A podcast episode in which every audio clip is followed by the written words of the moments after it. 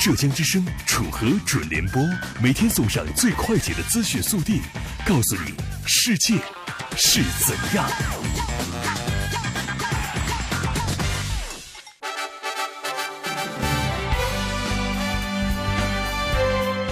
听众朋友们，您现在正在收听的是浙江之声楚河准联播。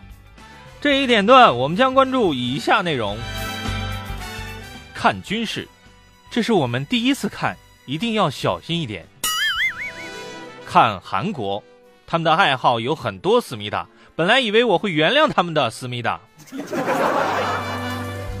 追天王，当六零后和八零后可以相爱的时候，我就明白了，五十岁之前的恋爱都是早恋。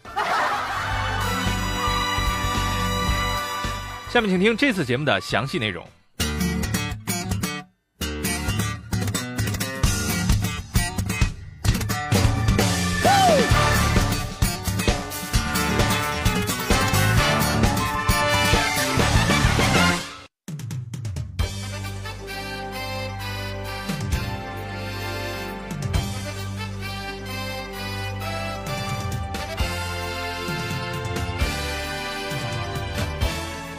在经过无数次网购洗礼之后，如今的我们已经成熟了许多。我们知道，卖家秀和买家秀看起来就像两样东西，这很正常。而经历过无数次相亲之后，如今的我们也明白了，照片和本人看起来就像两个人，这也很正常。然而，我们万万也想不到，国家与国家之间也可以这么不负责任。下面，让我们一起来关注一条国际新闻。最近。一支乌克兰特种部队准备在行动中使用由美国提供的悍马军车。本来乌克兰士兵的心中还有一点小激动呢，本以为开着这军车一定会帅出不一样的风采，可没想到的是，士兵刚扶上车门，窗户就裂了。士兵们心中无数冷汗：我怎么这么大劲儿？悍马车居然让我给摸裂了！我是乌克兰人啊，怎么感觉自己像美国队长嘞？不对不对，我没有做过什么奇怪的实验。于是带着疑问，士兵终于查出了问题。原来美国提供给乌克兰的悍马军车里，其中有三辆使用的是塑料门窗。网友们猜想，此时乌克兰士兵的内心一定是崩溃的。要知道，他们本来想开着悍马在枪林弹雨中驰骋的，如今看来看车的时候都要小心啊！开车稍微颠簸一点，这车就完了。果不其然，据知情人透露，有一辆车在行驶了一两百公里之后直接爆胎了。乌克兰士兵心都凉了，也就是说，开着车想从杭州到上海，这都到不了啊！是不是有点太过分了？喂，对此网友认为，美国这是在用行动守护世界和平。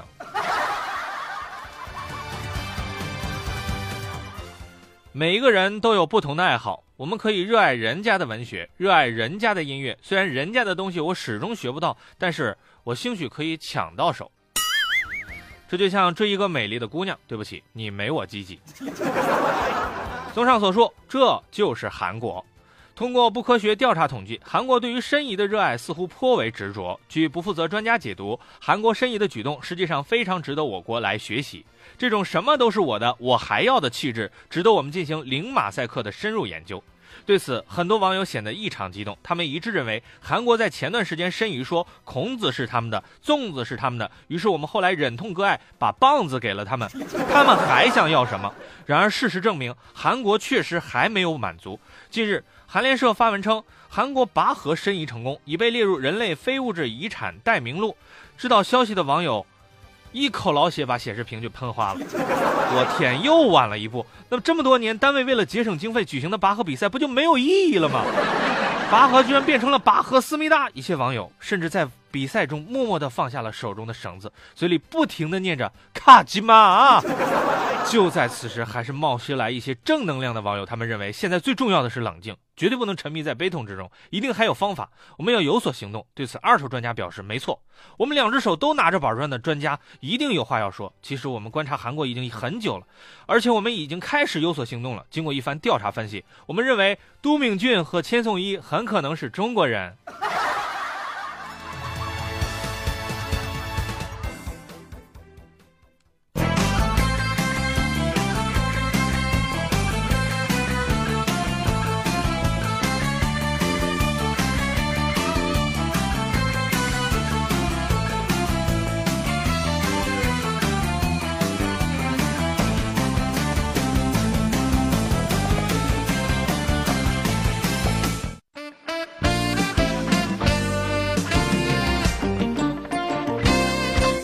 对于许多朋友来说，四大天王代表着一段难忘的记忆。每每想到这里，就会觉得哇哦，那时的明星好少哦。为什么脑海里只有他们四个，都是他们四个？以及为什么这么多年过去了，他们还不老？对此，专家认为，我们有理由相信，有一种帅叫做帅的长生不老。然而，最近我们非常喜爱的四大天王之一郭富城碰到了一点麻烦。就在昨天，五十岁高龄的天王郭富城在微博当中晒出了一张自己与一嫩模的牵手照，并且配文说道：“这样开车要慢一点。”据悉，该嫩模比天王小二十三岁，但是郭天王并没有嫌他小，所以网友觉得郭天王是一个包容的人。可郭天王怎么也不会想到，就是这张只有两只手的牵手照片，居然会在网上引起轩然大波。首先是粉丝，他们知道郭天王这是在公布恋情了；其次是深圳交警，他们揪住了郭天王“慢慢开”这句话不放，声称只要是在深圳牵着手开车了，他们的罚单随后就到。对此，网友们感叹：就不能安安静静的秀个恩爱，非要在马路上吗？郭天王终于知道，网友们还是站在了交警那一边。说了，让你们这些秀恩爱的都小心一点了。可带着对真相执着的追求，本栏目组终于辗转反侧，想到办法，找到了郭天王。接下来就让我们来连线他。郭天王你好，大家好，我是郭富城。请问您当时是不是在深圳开车的时候和女友牵手了？大家好，我是郭富城。请您不要回避我的问题，我想问您开车的时候有没有牵手？这个时间太久了，我不记得了。那您对此事就没有什么表示吗？我没有什么表示，我我在开车。那你先靠边停车吧。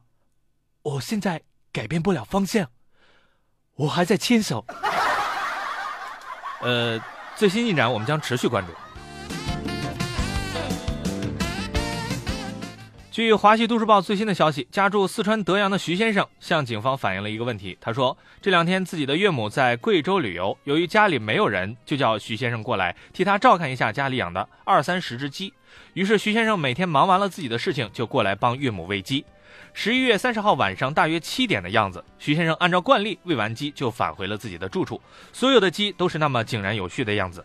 可令徐先生没有想到的是，十二月一号早上七点刚过，当他再次来到这里的时候，房子已经不见了，鸡也不见了，只留下了一片废墟。一开始，徐先生还坚定地认为一定是因为雾霾，所以才没有找到房子的。直到他发现了他们家的地基，徐先生的内心是崩溃的。他多么希望昨晚来的是一个偷东西的，而不是一个拆房的。然而，事实的真相终究会浮出水面。在警方经过了一番仔细的思考，加上柯南推到小五郎式的推理，终于他们把犯罪嫌疑人锁定为北城文昌社区的一个地产开发商。而对此，开发商的解释还是很给力的。据该房地产开发商负责人解释说：“对不起，我们拆错了。” 网友认为，当时就该给他个嘴巴。对不起，我们抽错了。然而，徐先生一家人都是文明人，他们知道这样下去只会陷入无休止的扯皮，于是他们要求将房屋恢复原样。而地产公司则表示该怎么赔就怎么赔。于是，这种财大气粗的态度，网友们感到非常的愤慨。他们纷纷开始帮徐先生一家回忆家里摆设的东西。他们记得家里好像有大概几十斤古董的样子。